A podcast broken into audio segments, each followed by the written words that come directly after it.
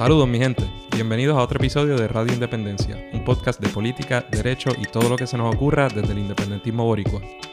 En el programa de hoy conversamos con Néstor Duprey, Maggi Marrero y José Sánchez sobre el libro Lluvias Borrascosas. Suscríbete a Radio Independencia en tu podcatcher favorito y YouTube y síguenos en nuestras redes sociales para mantenerte al día sobre lo que pasa en Puerto Rico. Que lo disfruten.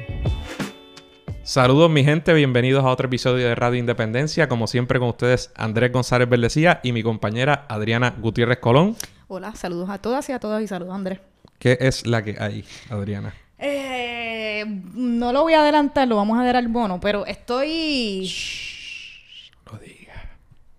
¿Estás estoy, qué? estoy feliz. ¿Estás feliz? Porque feliz. se van a enterar en este programa, así que... Esta semana va a ser interesante para mí. Súper interesante. Y les vamos a dejar saber pronto.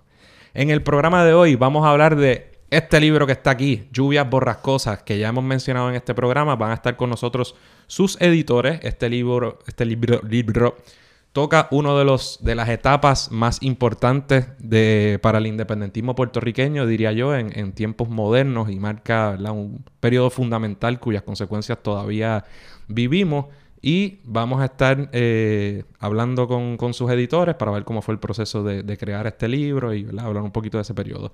Antes de eso, queremos discutir algunas noticias importantes, como siempre hacemos cada semana. Eh, y una de las noticias que ha estado sonando mucho es, eh, digamos, la discusión sobre el derecho a la fianza a raíz de un evento trágico que ocurrió en Puerto Rico, que fue el asesinato de una joven en Fajardo hace unas cuantas semanas. De hecho, este tema lo queríamos tocar desde hace varios programas atrás, pero no habíamos tenido la oportunidad. Y como el debate sigue vivo, pues creemos que es importante atender el tema. Y es una controversia que no se da en Puerto Rico por primera vez, ya se ha vivido antes, vamos a hablar un poquito de cómo ha sido el proceso y lo que ha ocurrido en años anteriores, pero antes de hablar de la, de la importancia del derecho a la fianza y el estado actual, más o menos para que lo entiendan, pues vamos a hablar, a hacer un breve resumen del caso del asesinato de Arelis Mercado Ríos, una joven, eh, me parece que de 33 años o 30 y bajito, eh, que fue asesinada el 18 de agosto, un domingo. Fue una noticia lamentable. eh, me parece todavía los hechos son algo confusos, ¿no? Pero lo que sabemos es que un asesinato en el muelle de Fajardo. Eh, la persona acusada de este asesinato es el también joven de 33 años nada más. ¿Tu edad, Andrés?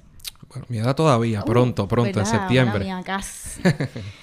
Eh, el joven Jense Medina Cardona. pidiendo vuelta por dos semanas o tres, tú sabes que es más, ya va y no me pongas 33. Dos semanas son dos semanas. Ya lo sé. Ya los 33, dos semanas son dos Pero estamos, semanas. estamos desviándonos, sí, sí, estamos desviándonos del tema. Bueno, no Jensen, divagues. Jensen Medina Cardona es el acusado eh, de asesinar a esta joven en Caguas. Creo que hubo una discusión. No sabemos todavía bien los hechos, no conocemos. Aparentemente hay unas grabaciones y unos videos de seguridad que presentan que parece que hubo algún tipo de altercado por un celular.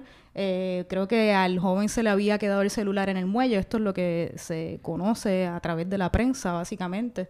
Eh, el joven perdió su celular, creo que después un grupo de personas en los que se encontraba la joven Arelis Mercado Ríos encontró su celular, se lo iban a devolver, hubo parece que una discusión y de momento un disparo. Asesinaron a esta joven esa noche en el muelle de Fajardo, un tiro en el cuello. Eh, muy lamentable, entonces con todo lo que ocurrió, vuelve a resurgir el debate del derecho a la fianza en Puerto Rico. Eh, ¿qué, qué, qué ha pasado con el proceso de Jensen? Pues mm, lo que sucedió fue lo siguiente, ¿verdad? Inmediatamente se identifica a este Como individuo como sospechoso. ¿verdad? Como la, la persona que posiblemente cometió este delito. Pero no se le arresta de inmediato. Sí, no se le arresta de inmediato y entonces, eh, sino que se le cita. El, el Estado puede, en circunstancias como esa, usted comete un delito, se le puede citar, o si un policía ve que usted comete algún delito menos grave o grave en su presencia, lo puede arrestar inmediatamente y luego lo lleva al tribunal para que se determine causa probable para, ¿verdad? para validar ese arresto. Eh, o si tiene razones, motivos fundados para creer que usted comete un delito grave, que le dijeron, ¿verdad? Por razones fidedignas, tiene esa- esos motivos fundados, pues lo puede arrestar igual, llevarlo al tribunal. Pero a él se le citó y ya la gente eso le molestó. ah, ¿cómo es posible que no se le, que no se le arrestara inmediatamente? ¿Qué está pasando aquí? Entonces, mm, tampoco hay necesidad, ¿verdad?, de ir detalle a detalle, pero él... Acudió a la cita. Él acudió a la cita, pero primero, vamos a ver, porque hubo algo a lo que él no fue, yo no sé si fue la rueda de identificación, eh, ¿verdad? Y ya la gente estaba molesta. Eh, pero él, él se entrega, ¿verdad? Va, va, se entrega donde dijo que se iba a entregar. Eh, entonces, cuando se realiza la vista, ¿verdad? De lo que llamamos la regla 6, que es esa vista para determinación de causa probable para arresto, para, para validar ese arresto, se halla causa y... Le imponen una fianza de 300 mil dólares. De 300 mil dólares. Y entonces la gente se molestó. ¿Qué pasa? Le ponen una fianza, existe algo que se llama la Oficina de Servicios con antelación a juicio, ¿verdad? Eh, que difiere parte de esa fianza, presta 100 mil de ellas, sea que el sospechoso luego entran compañías fiadoras y demás, pero el sospechoso prestó 20 eh, mil mediante un fiador privado, ¿verdad? Que equivale al 10%.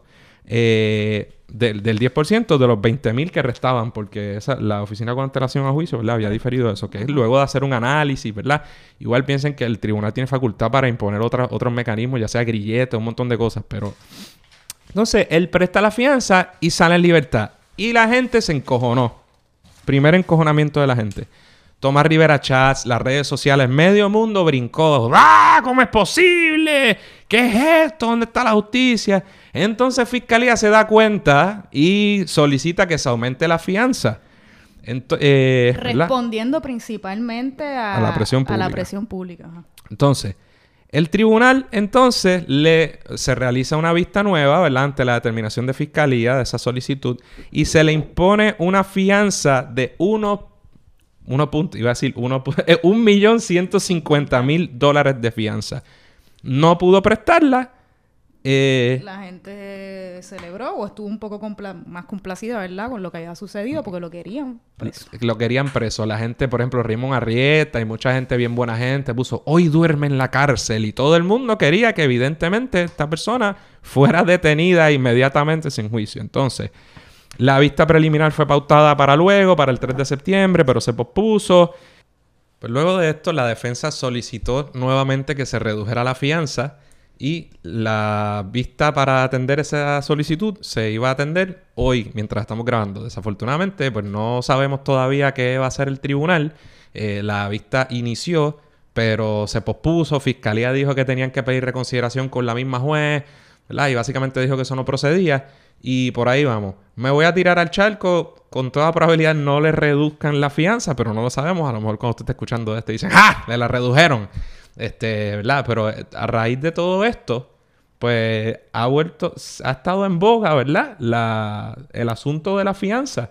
Y yo creo que era súper importante para nosotros al menos expresarnos sobre esto, porque yo creo que muchas veces la reacción de la gente puede ser un poco peligrosa, porque en mi humilde opinión, y que de ninguna manera se entienda esto como un endoso o algo a esta persona que, ¿verdad? que pudo haber asesinado a alguien, pero de repente, en este contexto, se utilizan unos argumentos viscerales para lacerar lo que es un derecho importante. Y creo que por eso queríamos con un segundito para hablar de lo que es la fianza. Claro, porque como por esa misma línea la gente pues rápido brinca, ¿no? Y como se indignan porque es un asesinato y es un evento terrible lo que acaba de suceder, pero hay que ver un poquito más allá porque las determinaciones o las posturas que nosotros asumamos hoy en cuanto al derecho de la fianza pues se atienden caso a caso, ¿no? Y pueden afectar si esto cambia el derecho de la fianza en Puerto Rico, que ha, que ha habido intención de hacerlo anteriormente, pues puede afectar a, muchas personas en, diferentes situaciones.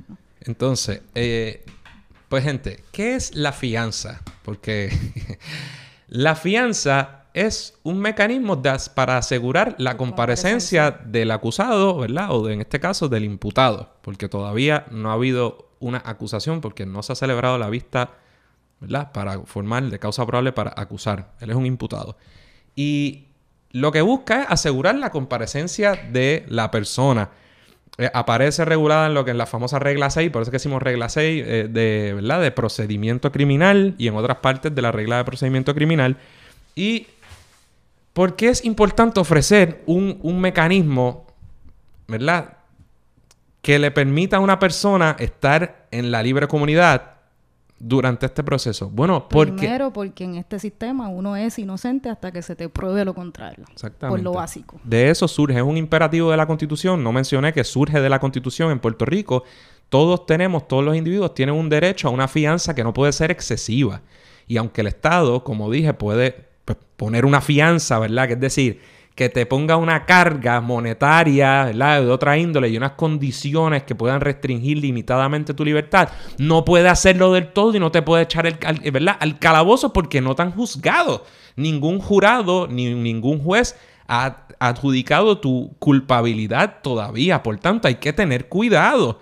Y eso es importante porque en la absurda mayoría de los casos no es un problema de que pongan una fianza muy eh, bajitas y que por ahí vayan campantes. Es todo lo contrario. La mayor parte de las, de las personas acusadas en nuestro sistema son personas pobres que no tienen el dinero o los recursos para beneficiarse de este derecho.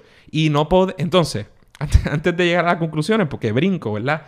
Eh, hay que recordar que no es en, Puerto Rico, yo creo que hace muchos años también se hizo, pero para el 2010 hubo un intento del fortuñismo de enmendar la constitución para gringonizarnos, porque en el, la jurisdicción federal no existe el derecho a la fianza y te la pueden eh, prohibir, como se la prohibieron a Nina Dross y otra gente.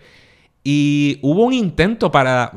Y se llevó a la consulta popular una enmienda a, para una propuesta para enmendar la constitución y a pesar de que Fortuño, que era el gobierno incumbente, y Alejandro García Padilla, que era el cobarde ya candidato del Partido Popular, que siempre buscaba estar a la un poquito menos a la derecha que Fortuño, bajo la premisa de que eso, le iba a asegurar la victoria. Y bueno, bruto no es porque le dio la victoria, así es, así es el país. Uno, uno dirá que qué cobarde que esto. Bueno, pero mientras le sigan rindiendo frutos.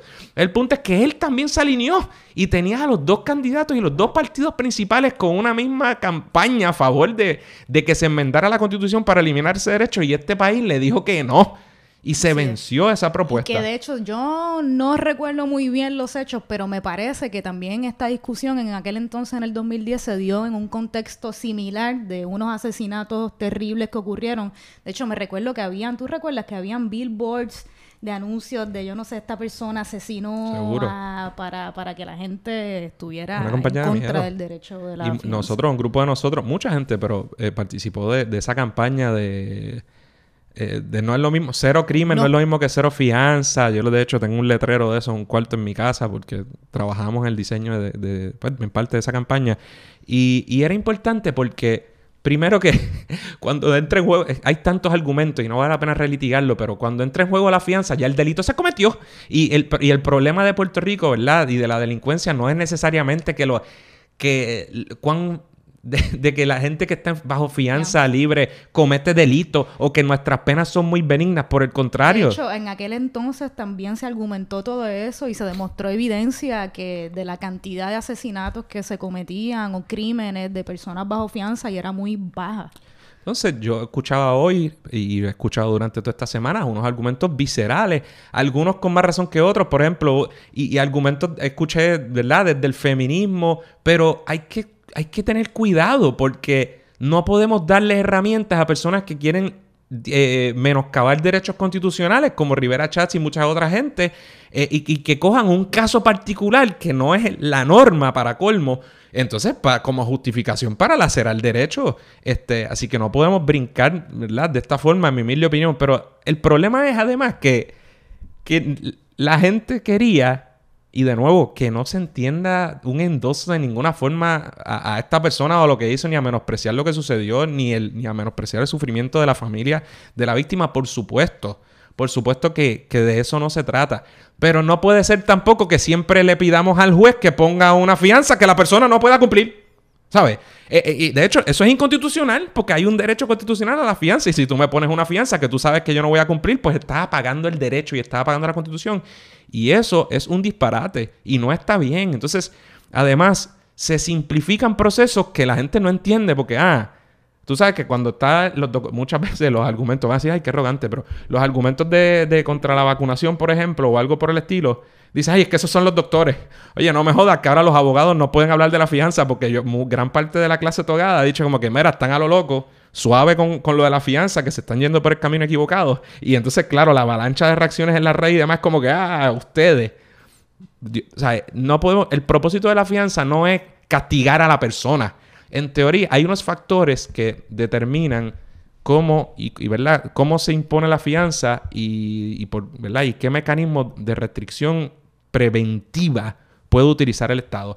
El más importante de todos, y no es el único, es, digamos, es asegurar la comparecencia de la persona. En teoría, yo puedo matar a cuatro, te puedo matar a ti, Adriana, puedo hacer un montón de cosas, pero si se prueba que yo nunca en mi vida he faltado un compromiso ni he llegado un minuto tarde, pues en teoría no hay razón para ponerme a mí una fianza alta. Ese no es el único elemento, porque la naturaleza del delito, la posibilidad de que yo me escape, mis nexos con la comunidad, mi vínculo, todo eso es importante, pero el, lo importante en realidad es que asegurar mi comparecencia. Por eso es que cuando la gente decía, ah, pónganle tanto a aquel, Acevedo Vilá, o esto, lo otro poco probable pensar que, que, que Aníbal, por ejemplo, Acevedo Vilás iba a escapar de la jurisdicción, ¿verdad? En ese sentido. O sea que para eso es la fianza, no es para castigar. Igual, que, igual que como mencionaste ahorita el caso de Nina Dross, que no tuvo derecho a la fianza porque está acusada en el sistema federal y allí no existe el derecho a la fianza. No lo hay. Y hay mucha gente aquí también que decía, pero qué injusto. Eh, mira, Nina Dross, por ejemplo, que no le dieron derecho a la fianza, pero esta persona puede salir tan no sé, unos argumentos que confunden más a la gente y lo importante, pues, es, de hecho, esa es la diferencia, que en la federal no existe el derecho a la fianza y no estamos a favor de él. Además, es que, de verdad, uno se pierde las discusiones. Primero, dependiendo del delito que sea, hay otras medidas como un grillete, como muchas otras cosas. Las consecuencias de jump bail, ¿verdad? De, violar los términos de una fianza es que vas para adentro. Además de que no prestar la fianza es que se te va a quedar. La gente dice ahora 300 mil pesos, qué porquería. 300 mil pesos, qué porquería. ¿Desde cuándo? Además, eso implica que, ¿verdad? Que vas a perder aquella cantidad que hayas dado como aseguramiento de esa fianza. O sea, que, que operamos muchas veces los comentarios y no estoy diciendo que todo el que se oponga a la cantidad que se impuso es un morón. No estoy diciendo eso porque eso no es correcto. Pero debemos entender la, ¿verdad? exactamente de qué estamos hablando. Y si el problema es de proporcionalidad, y en este caso, comparado con otros casos de asesinato, se impuso una fianza eh, muy pequeña o lo que fuera, pues entonces eso es un problema. ¿verdad? Hay que buscar una uniformidad hay que tomar en consideración la, la, capacidad económica, ¿verdad? De la persona, porque eso incide sobre en realidad si, si le va, ¿verdad? Si es un incentivo para no violar los términos y todo ese tipo de cosas. Pues eso se trabaja y eso se atiende. Pero queríamos dejar claro que tenemos que ser cuidadosos con esto porque no le demos herramientas a, a, personas que en realidad lo que quieren es acabar con un derecho que, le, que es suyo, mío, de cada uno de nosotros y que es positivo porque si tú le preguntas a la gente, ¿A ti te parece justo? Si tú le preguntas a la gente, ¿a ti te parece justo que esta persona esté libre? Te, ya llegan a la conclusión. Esta persona que mató a esa muchacha indefensa esté libre. La contestación obvia de la gente es no. y si tú como las encuestas de noticias. Claro, Pero si yo te pregunto, ¿a usted le parece justo que el Estado pueda encarcelar indefinidamente un individuo antes de, de hallarlo culpable? La contestación unánime va a ser que no.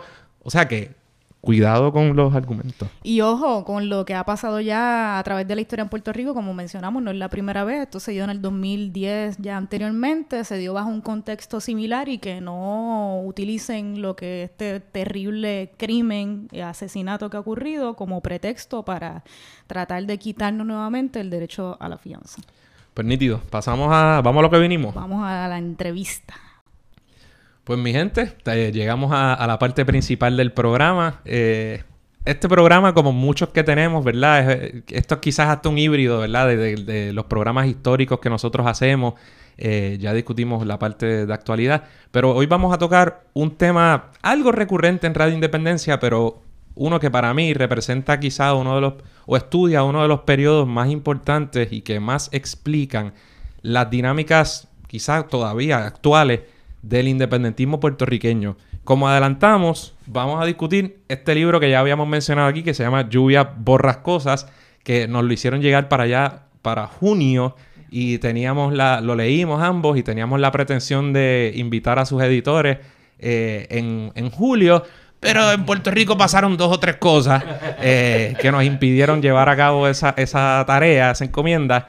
pero están aquí con nosotros, así que Adriana va a decir ahora un poquito quiénes son y vamos allá. Y antes de entrar a la biografía de nuestros invitados, me aclaran si me falta algún dato pero también decirle a la gente que nos ve o nos escucha que pueden escuchar los episodios 27.2, porque es un episodio con dos partes, de Fernando Martín, episodio 85 con Juan Raúl Mari Pesquera y el episodio 96 con Che Paralitici, que hemos tocado en estos tres episodios de alguna u otra forma este tema del independentismo durante estas épocas. Ahora sí, vamos a presentar a nuestros invitados en la tarde, día de hoy. Eh, empezamos con Néstor Duprey Salgado, que tiene un doctorado y maestría en Historia de las Américas de la Universidad Interamericana de Puerto Rico. Es catedrático auxiliar del Departamento de Historia de dicha institución, analista político en el programa Fuego Cruzado, que mucha gente escucha en este país, alguna gente lo escucha, y autor de varios libros. Eh, además, también tenemos a Maggie Marrero, quien es graduada de la Escuela Libre de Música de San Juan, continuó estudios musicales en la Facultad de Humanidades de la UPR, tiene una maestría en Administración Pública, Política, Financiera en la UPR, doctorado en Filosofía y Letras en Historia de las Américas en la Universidad Interamericana. Y por último, el José, nuestro último invitado en presentarle, José Sánchez Jorge, bachillerato en Historia en la Universidad Interamericana, es estudiante doctoral del programa graduado de Historia de las Américas en la Universidad Interamericana. ¿Me faltó algún dato importante que quieras añadir? Que soy de Bayamón. ¡Ah! Oh. Adriana es de Bayamón. Ya lo como llegan a este programa, yo no sé ni que fuera a propósito. Ah, mucha gente buena de Bayamón. Las hay, las hay. Bueno, pues muchas gracias por estar aquí. Ay, la hay, punto. bueno, este, siempre digo, vamos a empezar por lo primero. Este, eh, primero, ¿de qué trata Lluvias Borrascosas?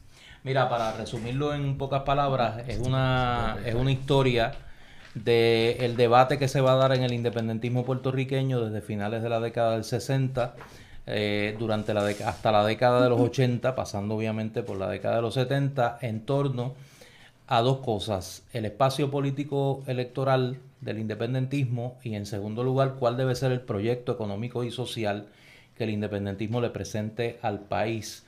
Es una época de renovación del liderato independentista, de la lucha independentista, de la ideología socioeconómica del independentismo y de los sectores que van a, componer ese espacio político.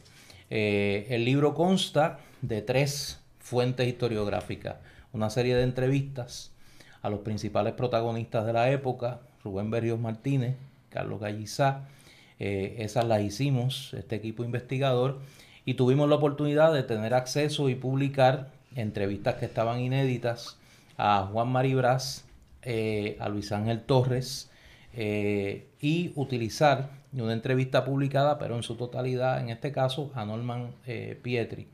el libro consta también de una cronología en cada capítulo y además, que me parece que es una parte importante, de más de 200 documentos de la época que incluyen artículos periodísticos y documentos de las carpetas tanto de la Policía de Puerto Rico como del Negociado Federal de Investigaciones. Ese, ese abanico de fuentes va a contar eh, la historia de, de, esos años y le permite al lector tener no solo el testimonio de los protagonistas, sino los documentos de la época para que cada cual pues llegue a sus conclusiones sobre qué pasó, por qué pasó y cuáles son las lecciones de ese proceso para no solo para el independentismo, sino en todo el espectro político eh, nacional.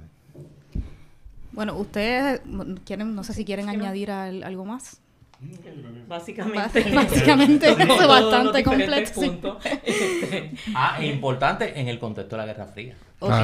Bueno, tengo varias preguntas. Primero, eh, no sé, la más quizás básica, el por qué. ¿Por qué decidieron hacer un libro sobre estas figuras y sobre el tema del independentismo en esta época en específico? Mira, ese proyecto surge de una manera bien eh, anecdótica, pero a la vez profunda, ¿no? Eh, tú sabes que Carlos Gallizá era mi compañero de panel en Fuego Cruzado. ¿Cuánto tiempo fue? En, o sea, que coincidieron. Porque que coincidimos en el panel eh, 13 años. Wow. Diablo, qué rápido, 13 años. 13 años, sí, no, yo he tenido que batallar 13 años ahí. Eh, yo entré en el 2006 a Fuego Cruzado. Parece que fue el mes pasado, pero no, ya llevo, cumplo en septiembre, en este mes de septiembre, cumplo eh, 13 años en el programa. He sido el más que ha soportado la silla del medio. yo le decía a Adriana, y perdona que te interrumpa, sé que le decía a Adriana, yo, Fuego Cruzado jugó un, rol importante, yo creo, en mí y en mucha gente, ¿verdad? Como fuente de educación política. Y yo, yo escuchaba mucho, mi, mi época de bachillerato era 2004 a 2008. Yo cuando estaba eh, en ese entonces Adolfo Kranz estaba en la y había unos debates bastante interesantes y unas discrepancias de lo más y unos programas que podemos tocar después al, final de la discusión, pero que recuerdo con mucho, que recuerdo todavía con mucho detalle. Pues precisamente ahí, conversando con Carlos, yo le planteaba que me estaba raro que no había una buena historia de ese periodo. Y yo tenía la preocupación de que en el caso particular de Carlos, pues pasara algo que, que no le permitiese escribir eh, su vivencia de ese periodo. Eh, desafortunadamente en eso, pues surge la enfermedad de Carlos. Eh, y entonces él me plantea que él quiere elaborar un testimonio de su vida.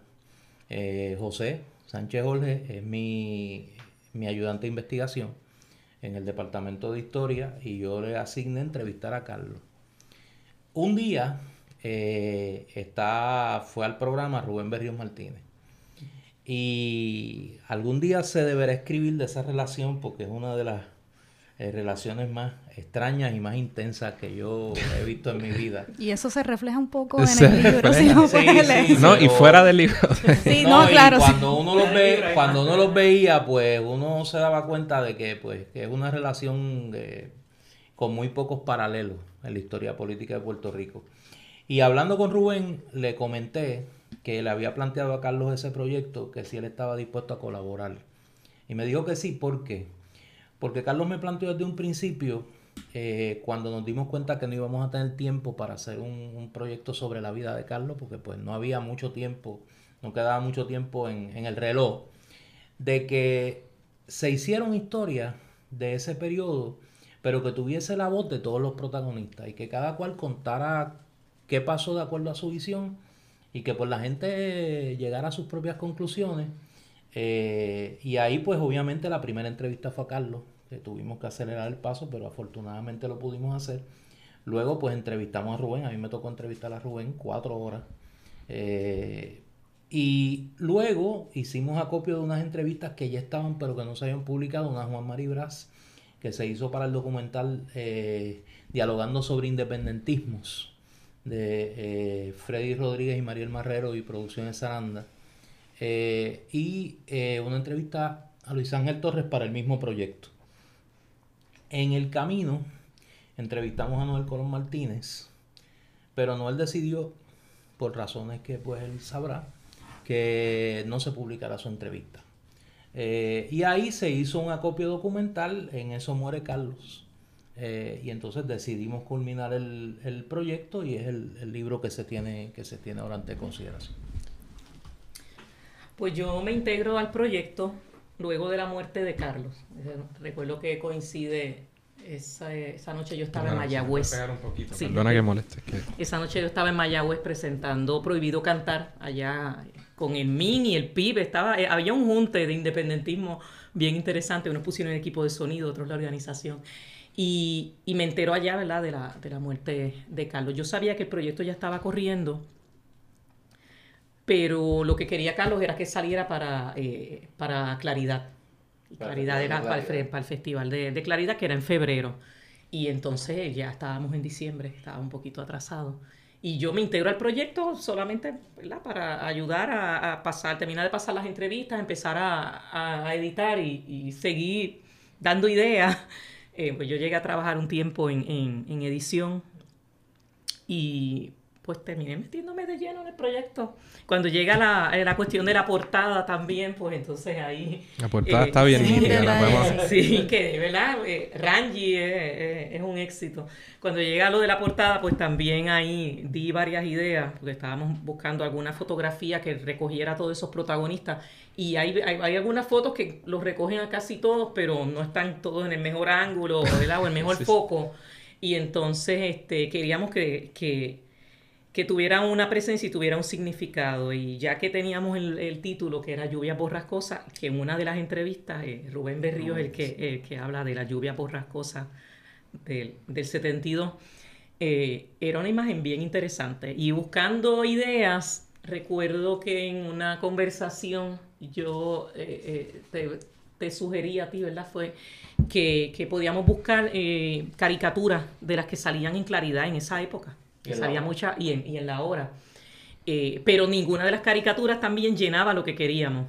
Y entonces ahí fue como que esta idea de, vamos entonces a buscar un caricaturista, en este caso una excelente caricaturista que plasmara esa idea. Y en Y una bingo. reunión, eh, sí, en una reunión con ella le dijimos, obviamente para ella también fue un proyecto, eh, eh, y estaría bueno que luego si ustedes la entrevistaran, preguntaran por ese proceso, porque ella, al igual que, que yo misma, no, no hay mucha de la, de, de la manera en que estos protagonistas se veían en esa época, no es como se veían luego. Sí, sí, no hay Facebook mismo- o Instagram por para eso, buscar No, por eso no lo mismo el Rubén Berrío de hoy en día, el Rubén Berrío que, Sí, que sí. estuvo preso allá cuando, Ahí en esa cuando, cuando este eh, Cuando Culebra, eh, cuando Culebra.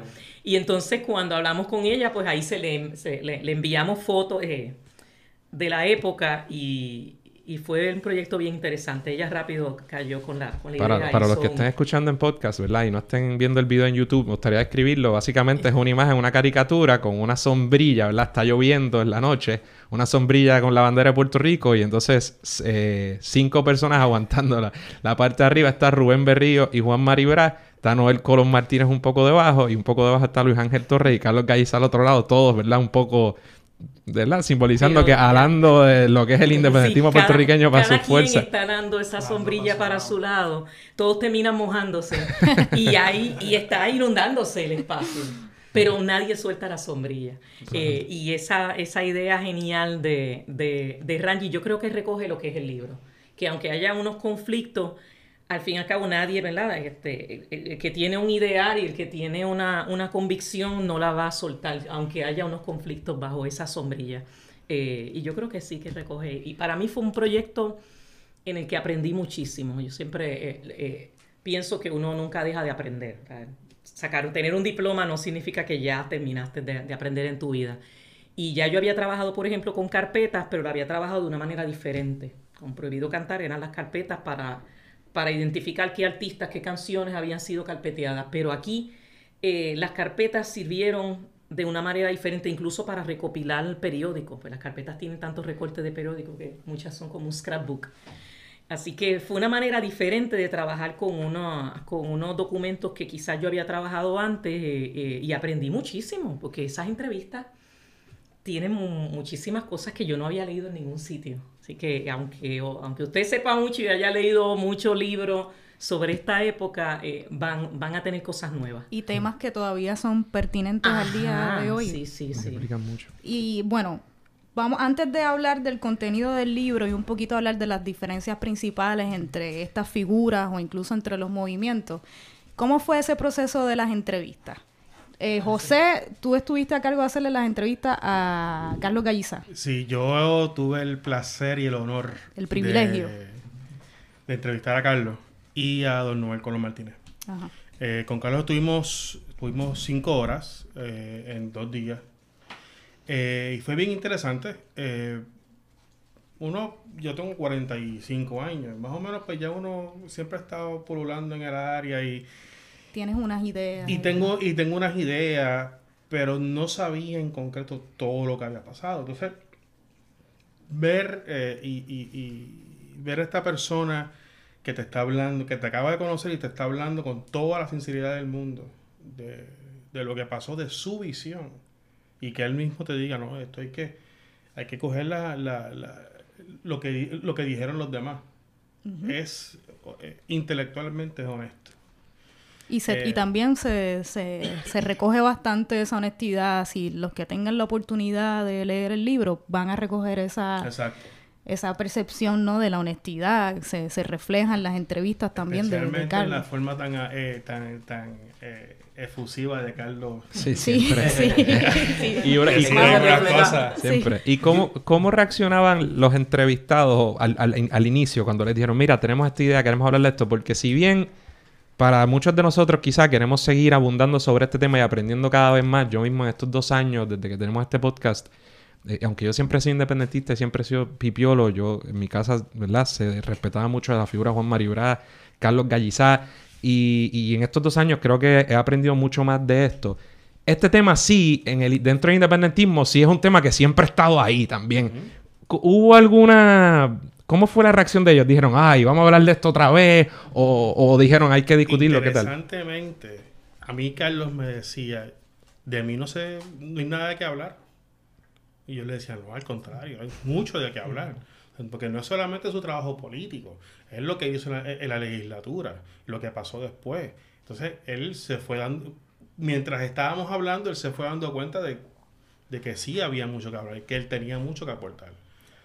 Yo creo que un elemento común de todas las entrevistas, eh, tanto las que hicimos nosotros como las que tuvimos acceso, y eh, debo señalar, no lo había hecho, que también tuvimos la oportunidad de utilizar una entrevista que se hizo a Antonio J. González, a Toño González, eh, que es protagonista de la primera división que se da en el, en el PIB en esos años. Eh, yo creo que un elemento común de todas las entrevistas es la honestidad con la que hablaron todos. Eh, yo creo que, que hay, hay cosas ahí que mucha gente jamás se imaginaría que, que dijeron lo que, lo, que dijeron, ¿no?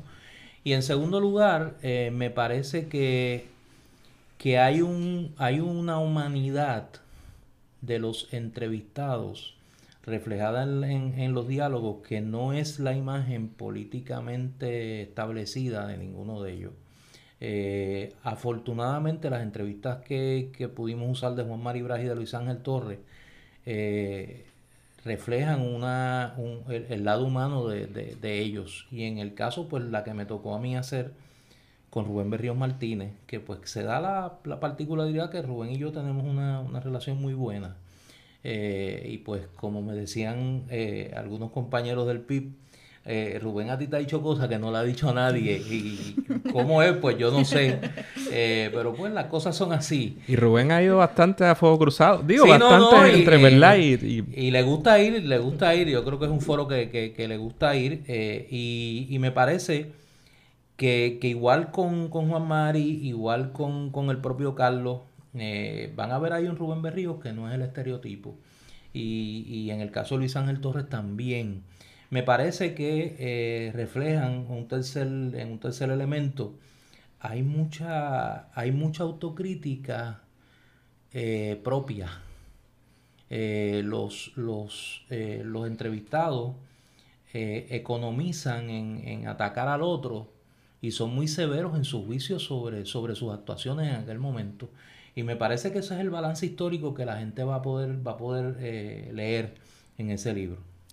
Ok, aquí, ahora un poquitito a la sustancia, aunque lean el libro, es lo importante, pero aquí yo diría que en esos, de los episodios que dijo Adriana, el 27.2 con Fernando, ¿verdad? Que aquel era sobre la historia del PIB, pero en realidad en esa segunda parte, sobre todo del 70 en adelante, tocamos mucho este asunto. Eh, luego también el de Juan Raúl Mari Pesquera, pues hablamos de, digamos, más del lado del PSP, ¿no? Y de qué pensaba eh, don Juan Maribra eh, a través de su hijo. Con Che Paralitichi también en menor medida un poco lo saltamos porque ya lo habíamos tocado. Pero yo le preguntaba a Fernando entonces si a grandes rasgos si era si lo que sucedió y sus repercusiones era una la diferencia que se dio en muchos países de no solo América Latina sino el mundo en la época de socialismo versus nacionalismo o si era un poquito más yo tengo mis contestaciones pero ¿qué, tú- qué ustedes dirían que es a grandes rasgos esa porque estamos hablando aquí de unas disputas o unas diferencias pero no hemos dicho cuáles eran Pues yo me alegro que tú lo traigas porque precisamente desde el punto de vista historiográfico, la contribución que nosotros humildemente quisimos hacer fue plantear que ese debate que se dio en el independentismo puertorriqueño en la década de los 60 a los 70 es prácticamente idéntico al debate que se va a dar en toda la izquierda latinoamericana en esos años eh, sobre dos temas fundamentales. Uno, la vía de llegada al poder, si debía ser la vía armada, debía ser la vía electoral, eh, y en segundo lugar, cuál era el contenido de ese proyecto político en, el, en, sus aspectos económicos y sociales. Puerto Rico va a ser, al igual que el resto de América Latina, campo de batalla de lo que nosotros llamamos las ideologías totalizantes, esas ideologías que querían dar una explicación a todos los problemas sociales y económicos del momento que estaban eh, compitiendo en América Latina, la democracia cristiana, la socialdemocracia, el socialismo marxista-leninista en todas sus variantes eh, y las dos principales vías de acceso al poder, la vía armada, que toma auge luego del triunfo de la Revolución Cubana en 1959, y la vía electoral, que a finales de los 60 va a cobrar un protagonismo mayor cuando se dan los fenómenos del Frente Amplio en Uruguay y la Unidad Popular en Chile, que llega al poder en el 70 con Allende, que precisamente en estos días que grabamos se cumplen eh, los dos aniversarios del triunfo electoral de Allende en el 70 y del golpe de Estado en 1973. Pues dentro de ese contexto global y, regional se da una segunda, un segundo piso, podríamos llamar, de discusión en el independentismo puertorriqueño, que es cuál debe ser el instrumento organizativo para esa lucha. Y ahí es que se da la competencia entre el MPI, luego PCP y el PIB por ese espacio político, ese espacio político en general, y luego el espacio político electoral, una vez que el PCP decide abandonar su ambigüedad táctica eh, y decide apostar eh, por eh, la vía electoral. Que es un... Aquí, ¿verdad? Yo he podido leer incluso del mismo libro, muchos catalogan eso, personas que participaron del PCP, como un error, pero hay una pregunta en uno de los libros que Marimari Narváez hace. Eh, quizás, o sea, a lo mejor fue un error, ¿verdad? Desde el punto de vista de ellos, pero aún así hay un gran sentido de, de orgullo por los logros que se obtuvieron, ¿verdad? Por, digamos, por ese grupo de personas, más allá de la creación de ese partido. O sea, que es un lo que he podido ver, percibir quizás es un sentimiento de, bueno, a lo mejor no debimos haber cambiado del MPI al PCP, pero debimos, o sea, no, era descartar la lucha ni, mucho menos. Yo creo, que, yo creo que eh, ese, ese elemento autocrítico está. Yo creo que la mayoría, si no todos los entrevistados que fueron miembros del PCP, eh, aseveran que, la decisión de transformar el MPI en PCP, uno, y segundo, competir por el espacio electoral con el PIB fue un error. O sea, eso yo creo que es un consenso de los entrevistados. Pero en segundo lugar reivindican, me parece que correctamente, el papel que va a tener el MPI y el PCP en la renovación de los cuadros del independentismo, en la renovación del proyecto político del independentismo eh, y en tercer lugar en la incorporación de unos sectores sociales que hasta ese momento no tenían un protagonismo eh, como el que tienen hoy en la lucha independentista. El independentismo que conocemos hoy es el hijo de ese proceso de los 60 y de los 70. Hoy sería inconcebible pensar en un independentismo que no fuera progresista en lo económico-social, para usar un término que, no excluya, de actualidad. Exacto. En ese momento no. En ese momento había un sector independentista conservador, eh, políticamente dominante. Se da una incorporación de sectores juveniles, sectores comunitarios, sectores ambientalistas la cosmovisión del independentismo se va a transformar luego de esos, años y es un poco lo que vemos hoy. Eh, y en segundo lugar, la naturaleza del planteamiento independentista vis a vis su relación con Estados Unidos se va a transformar completamente luego de esos años. Eh, un poco producto de la revolución cubana, pero un poco también por la incorporación de la juventud, la lucha contra el servicio militar obligatorio, la lucha contra la guerra de Vietnam, los sucesos de la universidad que van a tener un, papel fundamental en todo eso, eh, y la incorporación de una agenda que no estaba en el independentismo en ese momento. Claro, se da todo el debate de, de quién debía quedarse con ese espacio, lo que Rubén Berrio llama, me parece muy correctamente, el plebiscito independentista Eh, Particularmente para allá para el 76, en ¿verdad? el Cuando 76, compiten primera cuando, vez. Cuando se da esa primera, esa primera confrontación. Pero cuando uno lo mira a la distancia del tiempo, que la suma de un partido socialdemócrata y un partido independentista en la colonia de los Estados Unidos rondara los 100.000 votos no era poca cosa. Y me parece que en ese sentido es la gran aportación que esa generación va a hacer no solo al independentismo, al espectro político puertorriqueño en general. Yo, también hay un, hay un aspecto y es la, la intervención de fuerzas ajenas al país, o sea, no solamente de Estados Unidos en este caso, pero hasta qué punto el gobierno cubano intervino en el proceso político puertorriqueño, eh, detrás del, del, clave, del- sí. del MP y el PCP. Y de su línea política. Exacto. Y entonces nosotros nos hemos planteado de que probablemente el, ese cambio de MPI a PCP vino Sí, sí. Por idea de Cuba, ¿no? Y sin hablar de los efectos de la derecha cubana que estaba por otro Exacto. lado sobre el independentismo. Exacto. Es bien interesante porque, y, y, por ejemplo, yo como independentista y de izquierda, pues yo defendería esas ideas porque son las ideas en, los que cre- en las que creo. Pero cabe preguntarse históricamente si de haber habido quizá un fortalecimiento de un independentismo de derecha, pensando únicamente en la separación con, con respecto a Estados Unidos, ¿verdad? Y no en el progreso social, si hubiera sido más exitosa, ¿sabes? Porque es que esa, esa confluencia de la izquierda, del anti, quiero decir, del antiindependentismo y el anticomunismo que, caracteriz, que ha caracterizado desde entonces al independentismo organizado, ciertamente pinta un panorama difícil para, para crecer. No, o sea que se, esa idea está y se plantea, por eso lo hay que mirar, si vemos el lado positivo, obviamente hay que ver el, el- el otro lado de la moneda, ¿no? Se va a sentar un discurso independentista claramente antiimperialista, claramente progresista, eh, ubicado a la izquierda del espectro político, y eso va a tener unas consecuencias en un país como Puerto Rico, que es un- que- y con una presencia eh, no solo política, mediática, económica de los Estados Unidos, Incluso militar. incluso militar. Eso va a tener un efecto. Eso va a tener un efecto. Obviamente, ese efecto rebasa el, el tiempo histórico que cubre el libro. Porque un poco ese efecto lo vamos a ver a finales de los 80, donde nosotros sí atisbamos que, por ejemplo, en el PIB se va a dar un cambio en cuanto a cómo mirar esa relación con los Estados Unidos, ¿no?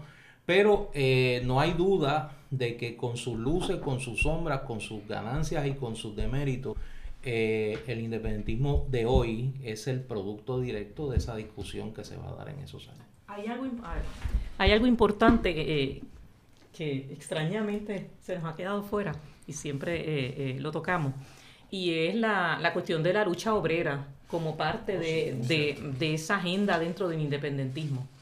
¿Sabe? Hasta, no sé si, si decir hasta el 70, 72, realmente, pues como que la cuestión de la lucha obrera no necesariamente estaba tan... tan Tan atados, no tan corrían sí. al unísono. Entonces, quizás. realmente el, el MPI, el PCP, eh, como dice eh, eh, Gallizá en una de las entrevistas, enseñó a este pueblo a A protestar, protestar, otra vez. escuchado.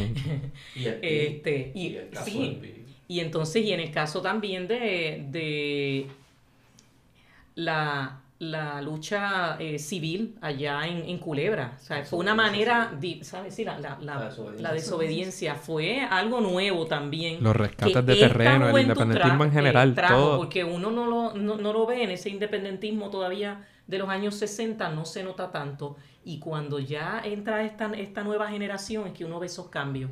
Y, y yo creo que hay un paralelismo. Uno mira, estos son, estos son básicamente 50 años atrás. Y uno dice, 50 años luego, ya cuando uno ve Bueno, este bueno. verano de- del, del 19, eh, uno ve que, que, que hay una hay un resurgir de la lucha y, y sé que, hoy- que Carlos estaría orgullosísimo, ¿verdad?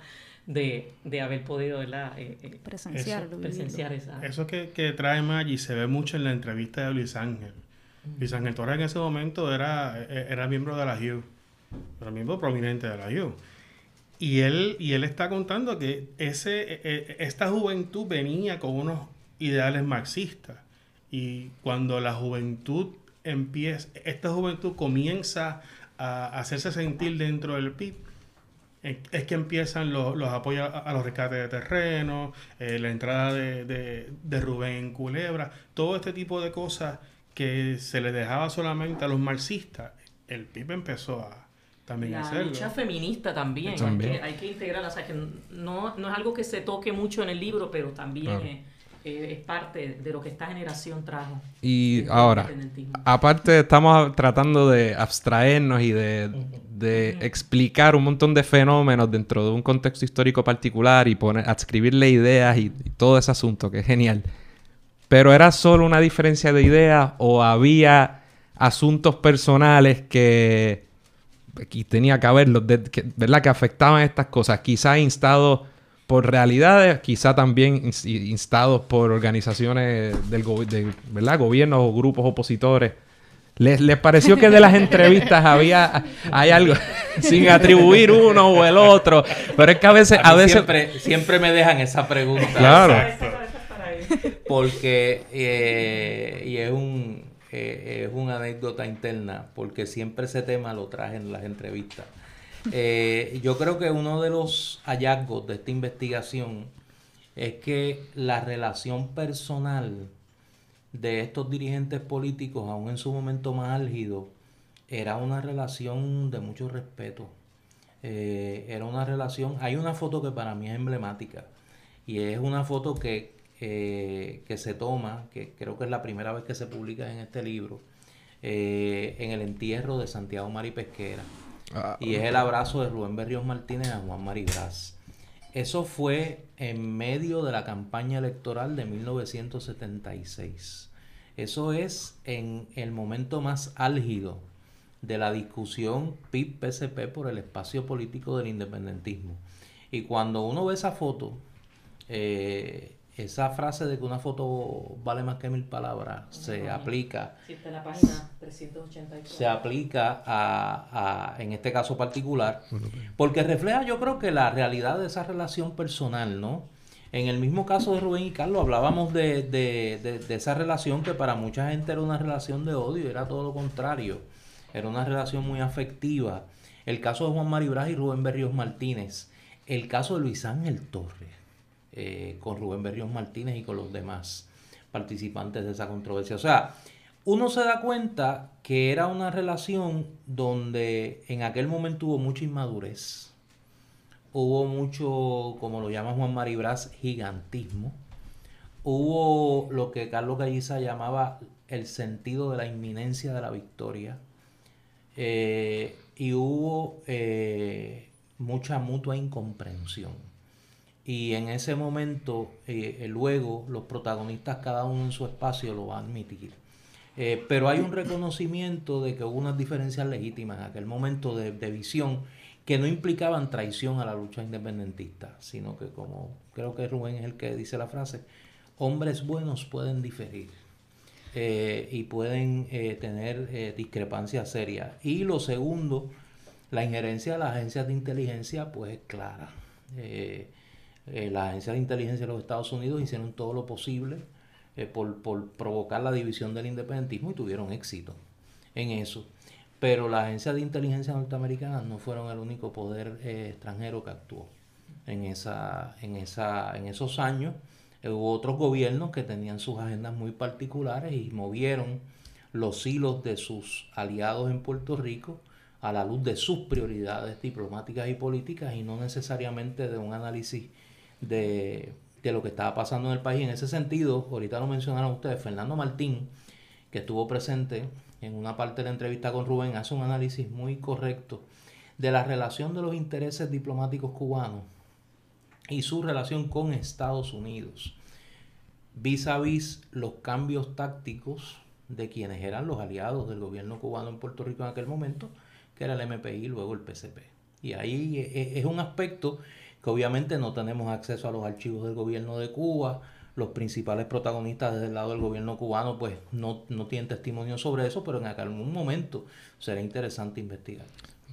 Quería, quería, a mí, ver la foto esa, yo lo digo, que hasta, hasta me para los pelos, pero yo creo que una de las señales más, una de las de la prueba, de la evidencia más contundente de que había un respeto mutuo, mutuo incluso, ¿verdad? En, en los momentos más álgidos, es que, y, y posteriormente, es que cuando muere Juan Maribra, él, ¿verdad? Él pidió antes que Rubén Berríos Martínez despidiera el duelo. O sea, que, ¿qué película a veces nos hacemos sus seguidores o los respectivos seguidores de como si hubiera que haber un bando u otro cuando lo que yo he podido leer y, y, ver, ¿verdad? Ahora que estoy más cercano a el caso particular de miembros del PIB, pero de otra gente del independentismo, es que se trabajó juntos, ¿verdad? En, muchas instancias y había un respeto que seguro, que había diferencias, por supuesto, y que en ocasiones había que ver, ¿verdad? Unas discrepancias serias en cosas personales también, pero yo creo que una, señal de, evidente respeto es esa, que te pidan que, ¿verdad? que despidas un duelo. Yo creo que es interesante, los libros, además de, de ser justos con la historia, tienen que tener algún grado de pertinencia. Yo creo que en Puerto Rico estamos viviendo un cambio de época en cuanto a la generación protagonista del cambio político. Y la última vez que vivimos eso fue en estos años. Y me parece que es un espejo donde deben mirarse los que hoy le toca protagonizar ese cambio de época político y social, de que la generación que tuvo esa última oportunidad antes que el actual, eh, que es esta generación que se inserta en la lucha política en la década de los 60 y que va a ser protagonista hasta el día de hoy de ese espacio político independentista, eh, ver sus carencias, pero sus virtudes en un momento muy difícil como eran los años de la Guerra Fría. esta gente eh, políticamente estaban encontrados, pero ellos iban a, a, la juntos y hacían eh, protestas juntos y marchaban juntos. O sea, que, es, algo, es, es un poco lo que estamos diciendo. O sea, hay unas, hay unas diferencias políticas de estrategia, pero cuando había que luchar, había que luchar. Y le, y le protestaban a los gobernadores americanos juntos, iban a la toma de posesión de Allende juntos, ¿sabes? Es una cosa... Recibieron a los presos nacionalistas juntos, que en ese momento ya había, un, ya había una división profunda entre el PIB y el PCP. Las jornadas de Naciones Unidas fueron coordinadas, la inmensa mayoría, salvo los eventos de 1978 y posteriormente eh, aún en ese momento álgido de la, entre comillas, división del independentismo, se va a dar unos espacios de colaboración y de respeto eh, que me parece que hay que mirar. Pues. Vamos ahora primero a decir dónde podemos conseguir el libro, que digo, uno de los lugares, y el libro 787, que son panas de este podcast también. Sí, son panas de nosotros también. y lo pueden conseguir ahí, libro787.com. Utiliza el promo code Radio Independencia para ahorrarse el shipping. Está buenísimo. También, ¿en, qué otros lugares está o dónde pueden conseguirlo? Aquí la experta en mercado. Sí, aquí. pues miren, hay, una, hay un, un blog hay un blog que se llama lluviasborrascosas.home.blog y ahí está toda la información, hasta información de la portada y cómo se... ¿Puedes repetir otra vez el, este, lluviasborrascosas.home.blog. Ok. Pues nítido. Este Háganlo. No se van a arrepentir. Es muy bueno y yo creo que invita a seguir leyendo y aprendiendo más sobre esto. Y entonces lugares para, la, la, compra, le voy a decir aquí. Lo tienen en Librería Candil en Ponce, en la Claritienda en Río Piedras, en Norberto de Plaza y Río Piedras, en Librería Mágica Río Piedras, Laberinto Viejo San Juan, en Bookmark en San Patricio y en libreriacandil.com, claritienda.com y libro 787. Libro 787. Voy a comprar en cualquiera, pero esa no es mala. Ahora, antes de irnos. Fuego cruzado. Fuego cruzado. hay, que, hay que dedicarle un poquito. Este es el bono dentro de la conversación. Aquí usamos un poquito en esto, ¿verdad? Pero como dije, para mí ese programa, ¿verdad? Tuvo. Yo lo escuchaba mucho, particularmente cuando estaba en bachillerato. Eh, recuerdo. Primero, ¿a qué le atribuyes el éxito de Fuego Cruzado? Porque yo creo que evidentemente ha tenido un éxito y un espacio particular en la discusión y en la educación política puertorriqueña en los últimos ya entonces 15, 20 años, porque... A que... A dos cosas. Número uno, que ninguno de los panelistas son fanáticos. Eh, sabemos coincidir y discrepar de nuestros sectores eh, ideológicos. En Fuego Cruzado se representan ideologías de estatus, no partidos políticos. Y es algo que la gente no, a veces se le va de perspectiva, ¿no? Y en segundo lugar, la mezcla de, de, análisis profundo con humor. Eh, yo creo que esa es la clave, el no coger tan en serio a veces las cosas, pero que las cosas que hay que coger en serio se profundicen y el respeto a la audiencia. Nosotros respetamos mucho a nuestros radioescuchas y sabemos que tenemos una radioaudiencia de mucha calidad y pues el trabajo que hacemos lo hacemos pensando en eso y que la vara de nuestros radioescuchas no es la vara común de los radioescuchas de, de la banda M. yo tengo dos programas, hay dos programas que yo recuerdo mucho que Me acuerdo con el pano, saludo a Alejo que me decía, Diablo, tienes que escuchar esto. Antes no era tan fácil, no estaban la, los podcasts y demás, no era tan fácil. Y yo recuerdo estar estudiando en bachillerato en España en 2007 y yo, yo estoy medio loco, escuchando, ya estaban colgados en internet, tipo podcast, pero no eran podcast, y yo escuchando Fuego Cruzado. Hay dos programas que yo recuerdo con mucho detalle. Uno fue cuando llevaron a un bueno, era un, era un cubano antirrevolución o que había participado en la revolución, pero sabía Ah, mira, sí. que le decía a Galliza, no, a ti te mintieron y Galliza aprendió. no sé si recuerdas, yo no, yo creo que tú no Sí, estabas en el sí, programa, no recuerdo si estabas, pero Ese fue, ese fue un sujeto. Eh, hay dos, dos comparecencias así. Una, cuando estuvo eh, Eloy Gutiérrez Menoyo, que estuvo en Fuego Cruzado. Eh, yo no estuve en ese, yo estaba ya en el panel, pero en ese programa, por, algún- por una circunstancia particular, no pude estar. Eh, y fue bien difícil la conversación entre, entre Gutiérrez Menoyo y Carlos, pero el que tú haces referencia fue un sujeto que vino aquí eh, haciendo campaña por el English Only, que entre otras cosas era cubano. Y entonces se dio una conversación bien interesante con Carlos. Y en ahí se ese aprendió. tema. Sí, no, sí, te Carlos mintieron. Carlos era intenso en esas cosas. y, y hay otro que fue uno de un, creo que era un embajador israelita. Ese era no sobre el tema de Palestina Ese y, yo no estaba. y Ese era un que- amigo de esos de Ignacio que lo llevó allí. Que estuvo y buenísimo. fue bien interesante. Digo, y las discusiones nuestras sobre el tema de Venezuela son antológicas. Son fueron, fueron antológicas. Nosotros La llamada de Doña Miriam. La llamada de doña Miriam Ramírez de Ferrer. Siempre interesante. Eh, los encuentros de Aníbal Acevedo y Carlos siempre eran interesantes cuando Carlos le trataba de sacar si Puerto Rico era una colonia. Eh, Sí, porque cosas ahora, to- ahora todo el mundo lo dice, pero No, Eh, a es que eh, nosotros somos más jovencitos, pero igual ya uno, tampoco no somos nenes chiquitos y la diferencia, ahora uno dice y escucha cosas de los políticos tan fácilmente. Ah, hasta, los estadistas. Sí, Pero fíjate, una cosa que yo creo que distingue a Fuego Cruzado a los demás, y eso desde su fundación, es que ningún invitado puede decir que le faltaron el respeto. Que todo el que va al programa, independientemente si coincide o no con la línea nuestra o de alguno de los panelistas, no se le falta el respeto. Nosotros decimos, nadie invi- tú no invitas a nadie a tu casa para faltarle el respeto. Seguro. Y en ese sentido, pues lo que nosotros queremos es que la gente ponga sus puntos, conversar Y crear una discusión. y que se cree una discusión buena, y que Radio saludable. Escucha tome su decisión de cree o no cree y cuánto cree. sí mismo. Bueno, pues muchas gracias por, No, gracias por haber accedido a, a, ¿verdad? a nuestra invitación. El libro, de verdad, todo el que escucha este programa sabe que, que es un tema que es importantísimo y que es importantísimo para nosotros. Les agradezco, les agradecemos que se hayan, ¿verdad?, tomado el tiempo y el esfuerzo de, de crearlo, porque es una aportación. Yo invito a todos los, una buena aportación y yo invito a todas las personas, sobre todo a, lo- a la gente más joven, que no tenga idea, ¿verdad?, de estos temas o por la razón que sea, que no, no está al tanto de muchas de las cosas que pasaron, a que adquieran este libro porque es un gran punto de partida para entender muchas cosas. Y yo antes de irme quiero decir algo. Yo, eh, los que me conocen saben que soy fan de dos podcasts. Uno es este, el otro no lo voy a decir.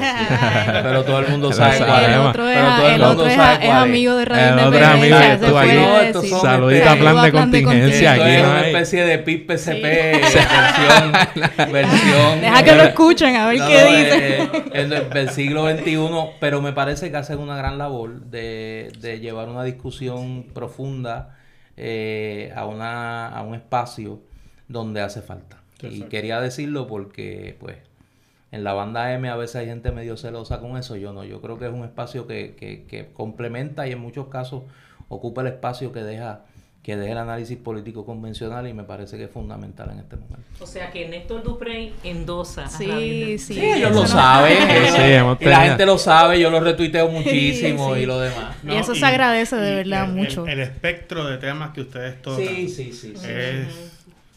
Tener, por ejemplo, a, a Pedro, a, a Castor aquí. Ah, sí, ya, ya, qué ya, nítido, sí, sí, sí. ¿verdad? y, de pronto tenernos a nosotros Sí. aquí es bien Hemos te- interesante. y Muchas gracias por eso. Sí, hemos tenido cantantes, artistas. Yo creo que hay que comunicar. Para nosotros, evidentemente, nuestras.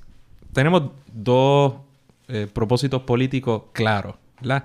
La lucha por la independencia de Puerto Rico y dentro de- abiertamente dentro del Partido Independentista Puertorriqueño y con mucho orgullo. Y también adelantar y hablar de los temas de progreso social que son importantes para nosotros. pero hay que bajarle dos a la discusión política y hay que, todo eso se tiene que dar dentro de la realidad que vivimos todos y la realidad incluye hablar de Bad Bunny, eh, problematizarlo si hay que problematizarlo y hablar de películas y hablar de deporte porque tampoco uno está en esto y en esto me refiero a la lucha política para no, ¿verdad? Para no vivir la vida y disfrutar dentro de un contexto mayor. Además que, la lucha por el independentismo se da desde la política, desde la música, desde el arte y desde un montón de, espacios, así que es importante tocarlos todos de la, en la manera en la que sea posible, pero le agradecemos nuevamente por estar aquí, agradecemos la aportación que han hecho con este libro, los invitamos nuevamente a que busquen el libro, libro787.com y gracias Néstor por tus palabras, igual también, como dijo Andrés ahorita, me uno a sus palabras, pues Fuego Cruzado es un espacio que nos, ¿verdad? que nos ha servido de mucha inspiración a, muchos jóvenes y de gente de muchas generaciones, así que gracias por el gran trabajo también. Y como sé, eh, quienes oyen este podcast, ahora tenemos un gran refuerzo en la figura de Fernando Martín, que ha sido una adición, ha sido una adición clave y, ha venido a, fortalecer eh, nuestro equipo. Fernando Martín es un gran recurso. Yo, yo digo, y un, amigo, eh, Pipiolo, me dice, yo haría un podcast con Fernando Martín. Todos los programas, Fernando Martín, Fernando Martín, Fernando Martín.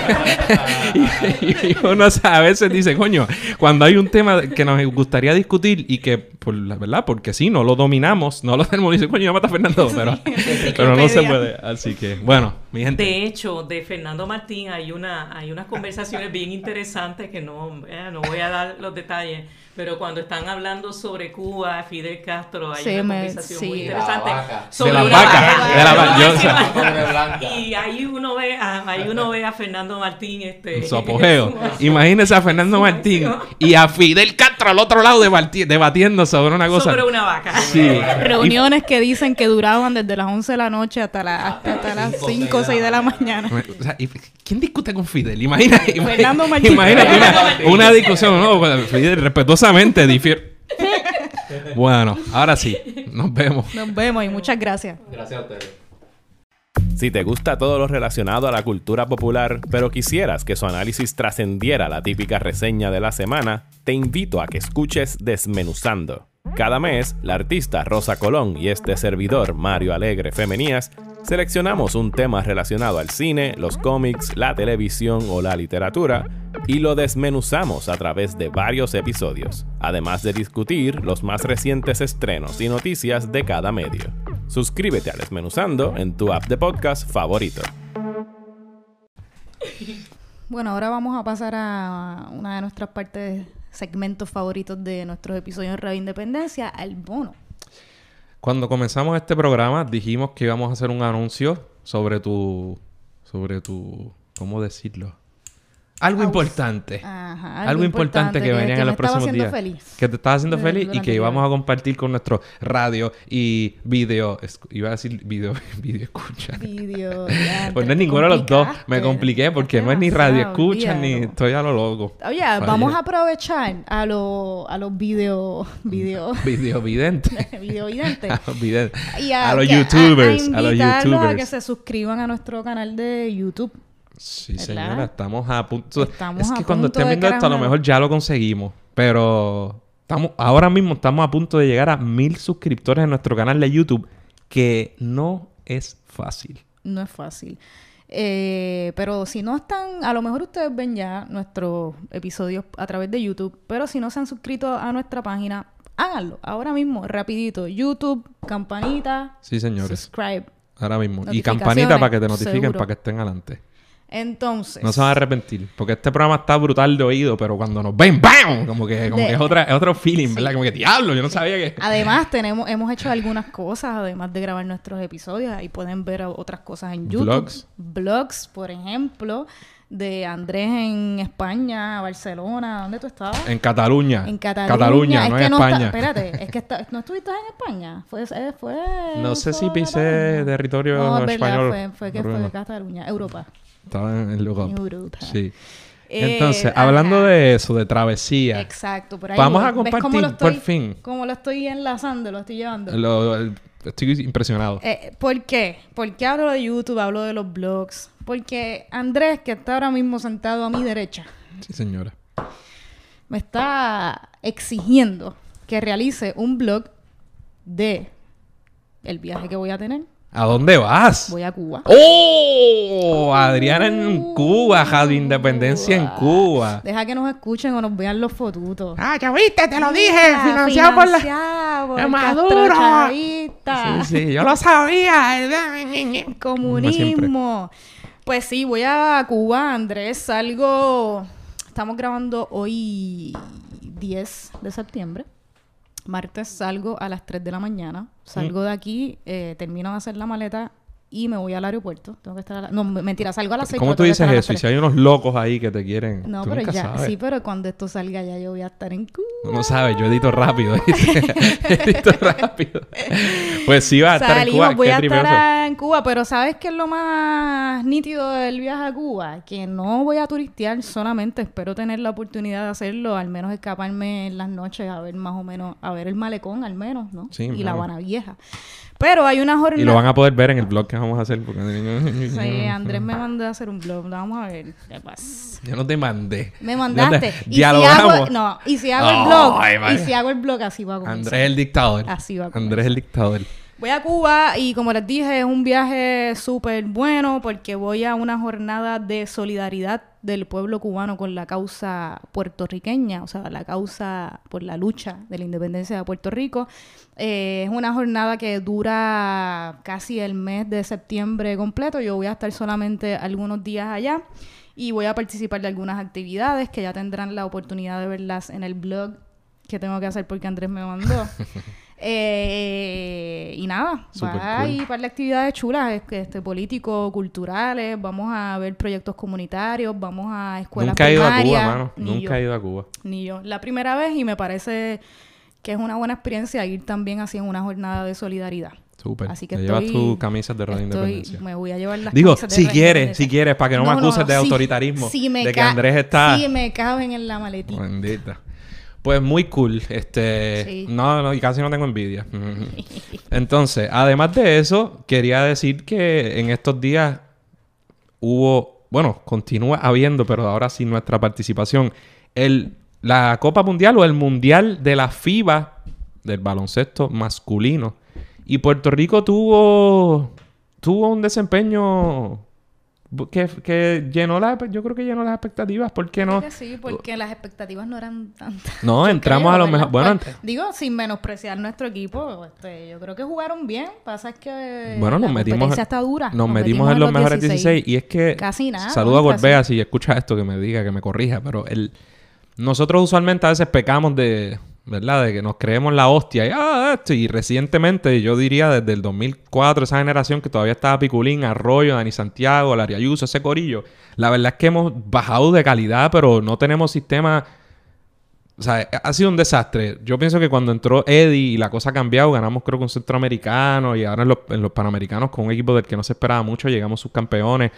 Y este torneo, ante la, ante, además de que, ¿verdad? Íbamos como íbamos, la lesión de José Juan Barea y muchos otros factores, pues por esta vez, contrario a otras veces, pienso que no se esperaba mucho del equipo. Por eso, sí. Y la verdad es que sudado cada uno de los juegos, claro, era en China y a las 4 de la mañana, así que mentiría si dijera que, que vi en su, su- su totalidad todos los juegos.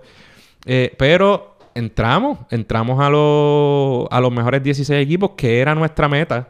Nadie Ah, tenía una... ahora a mí se me olvidó con quién fue que nosotros ganamos el juego para entrar a los 16. Nosotros ganamos el primer juego, ah, aquí me, me pillaste, pero ganamos el primer juego contra Túnez o Irán, uno de los dos. Nosotros ganamos dos juegos, perdimos contra España. El segundo fue el de España y lo perdimos. Ganamos el primero, creo que contra Irán, El y el tercero 16, contra Túnez, Túnez. o viceversa. Así fue. o fue viceversa. Túnez, yo creo. Sí, fue, tu- o sea, eh, eran tres juegos. Eh, Irán o Túnez, España e Irán o Túnez. Y el último lo, y lo ganamos ambos viniendo de atrás y en el último eh, metimos un bombazo. Y de hecho, cuando jugamos después, Serbia después nos da una pelita, una zurrita. Eh, pero jugamos bien, contra jugamos Bueno, bien. sí, Pasa que, sí. lo, que Serbia está duro. Sí, sí, jugamos bien, nos ganamos por 43, pero es verdad. Serbia está, está, en otro está, Sí. está en otro nivel ahora mismo. Y, pues. eh, y esta fanaticada fiel se levantó ese domingo a las 4 de la mañana a pesar de que era por el arte, por amor al, ¿verdad? For love of the game, ese juego. Y, o por el ranking de la FIBA, que todavía, ¿verdad? Puede ser importante porque vamos a tratar después de llegar a Tokio, a las Olimpiadas. Y ese domingo nos levantamos y en la primera mitad le íbamos ganando al equipo italiano por 26 puntos. Menos mal que yo no me levanté ese domingo. ¿Y qué pasó? El juego se fue overtime. Y se activaron los NBAistas italianos y se jodió la cosa. Y perdimos en overtime. Pero aún así, yo creo que ciertamente, yo digo, yo no, yo tengo, Sí, yo- triste por, por el desempeño de estos equipos de años recientes. años. Pero, pero fíjate, y creo que en los últimos años he visto, eh, ha habido al menos algunos logros y nos metimos en los mejores 16. O sea, yo creo que si somos sensatos, aunque para mí es importante la forma, más allá del resultado, yo sigo viendo un equipo medio alocado ahí, pero nos metimos en los mejores 16 equipos del mundo, coño. Eso, eso significa algo. Bueno, eso fue lo que dijo, dijeron en España, ¿no? El coach de España, que teníamos un juego a lo loco que le hacía daño al juego de ellos. Sí, no sé si fue el coach que lo dijo, algo. No sé, O pero. algún periódico de marca, yo creo que en España lo reseñó, una cosa así. Sí, este. Nada, los mejores 16. Y hay que traer a Golbea bueno. después para hablarlo. y creo que subimos el ranking como un como una posición, algo así. No Pero igual, no creo baja. que. No, y creo que estamos rankeados. Que uno lo ve si checha para atrás un poco. Creo que 15 en el mundo, algo así, coño. Puerto Rico. Ay, ¿qué pasó con Eddie y el Playmaker? Ah, el play- y el Playmaker dijo al principio, eh, antes del juego de Túnez o Irán, uno de los o al tres. principio del... Sí, sí, pero bueno, claro, él había dicho antes que Puerto Rico. ¿Cómo fue que dijo? Que Es que no íbamos a pasar, que no iba para ningún lado, que no había enseñado nada que le demostrara que, podíamos pronosticaba que íbamos ganar. a ganar, a perder por nueve puntos contra Túnez, yo Sí, creo que, era. ¿no? Fue ¿Te antes de? Sí. Y cuando ganamos y pasamos a la segunda ronda, Eddie, en medio de la conferencia de prensa ahí, no le hagan caso a Playmaker. Estuvo buenísimo. Saludo a Playmaker, que nos dio saluda cariño también. Y saluda a Eddie también. A Eddie, yo soy loco Sí. con Eddie. Como, era loco con Eddie como jugador y soy loco con Eddie como coach. Porque creo que se notaba que él quería dirigir este equipo desde hace un tiempo. No se le dio, estaba Paco Olmo. Tenía mi reserva con Paco Olmo, pero no tanto. No se le dio por traer a Pitino. Entonces a uno lo acusan de... Ah, rápido, oh, que independentista, que nacionalista, tontería. A mí no me, para mí que me dirija la nacionalidad del técnico no es importante para mí y si se compromete con Puerto Rico y hace un buen trabajo y tiene algo que enseñarnos, que venga, igual que por ejemplo en fútbol que tenemos muchísimo que aprender, que vengan de Argentina, que vengan de España si es necesario, cool. La historia de Puerto Rico en el baloncesto es distinto, tenemos una trayectoria, pero más importante que eso, Muchos de estos, y particularmente voy a decir Pitino, no tenían un compromiso con Puerto Rico. Y se, y se notó desde la manera en que lo dijo Carlos Arroyo. Ninguno está sembrado. Cosa con lo que yo no tendría problema. Pero es que ese es el que nunca nos falla. O sea, si vas a joder, no jodas con ese que de verdad sí estaba sembrado. Y, y se, se manifestó. Entonces la cosa de estar buscando por aquí, por allá, cualquier talento de tataranieto, qué sé yo qué sin que hubiera un compromiso con el equipo, mezclado con que tenía unas, unas alegaciones serias de conducta impropia sexual eh, en, no en, Louis, en Louisville o Kentucky, una, en su universidad, que explotó públicamente, inmediatamente le abandonó el equipo. Brother, tú sabías que eso estaba ahí atrás. Yo pienso que todas esas cosas influyen porque van no a la capacidad de un coach que era una bestia, porque Rick Pitino ha logrado muchísimo, sino más bien la- a la- a que no hay una continuidad en las labores y yo creo que eso se, se manifiesta en, en nuestros equipos y pues y los jugadores por razones económicas tienen que estar brincando de torneo en torneo, no practican gran parte del año. Las realidades económicas y actuales de, de los jugadores, los atletas en Puerto Rico, pues yo creo que eso se repercute sobre lo que vemos en la cancha. Eddie entró, no era un secreto que él quería coger ese equipo y mucho mejor que Manolo Cintrón en su, en su momento. Yo creo que ha habido algunos resultados palpables y, y eso pues, me gusta. Y, cuando tuvo sus diferencias, ya sea con Peter John o con Renaldo Bachman, a quien trajo ahora de nuevo, pues él, él, que se joda, fue fuerte y lo respeto. Porque esa cosa de que los jugadores te falten el respeto como coach, a mí no me gusta tampoco. Y creo que a Manolo Cintrón y otros como que lo cogían más como un cheerleader. Así que para adelante, para adelante al equipo y, Ah, y vamos a ver qué ven. Hay que, tenemos que traer a Gorbea otra vez a hablar de lo que pasó en el Mundial. Sí, lo Ah, haremos. un bonito. Y que no, para Tokio, para las Olimpiadas. También, sí, sí, sí. Pues nítido, lo Ya dejamos aquí. con el bono, sí, que ya me tengo que ir. Tengo que hacer Sí, maleta. esta gente hacer maleta a la otra ala del pájaro. Bueno, Corillo, gracias por sintonizarnos. Suscríbanse a Radio Independencia en su aplicación de podcast favorita y en YouTube. YouTube. Suave, Corillo. Diablo, me tiré bien 80 ahí. Suave, Corillito, que copión. Eso es todo por hoy. Esperamos que les haya gustado el programa y agradecemos nuevamente a Néstor, Maggi y José por estar con nosotros. Recuerden suscribirse a Radio Independencia en su podcatcher favorito y YouTube y síganos en nuestras redes sociales para mantenerse al día sobre lo que pasa en Puerto Rico. Hasta la próxima.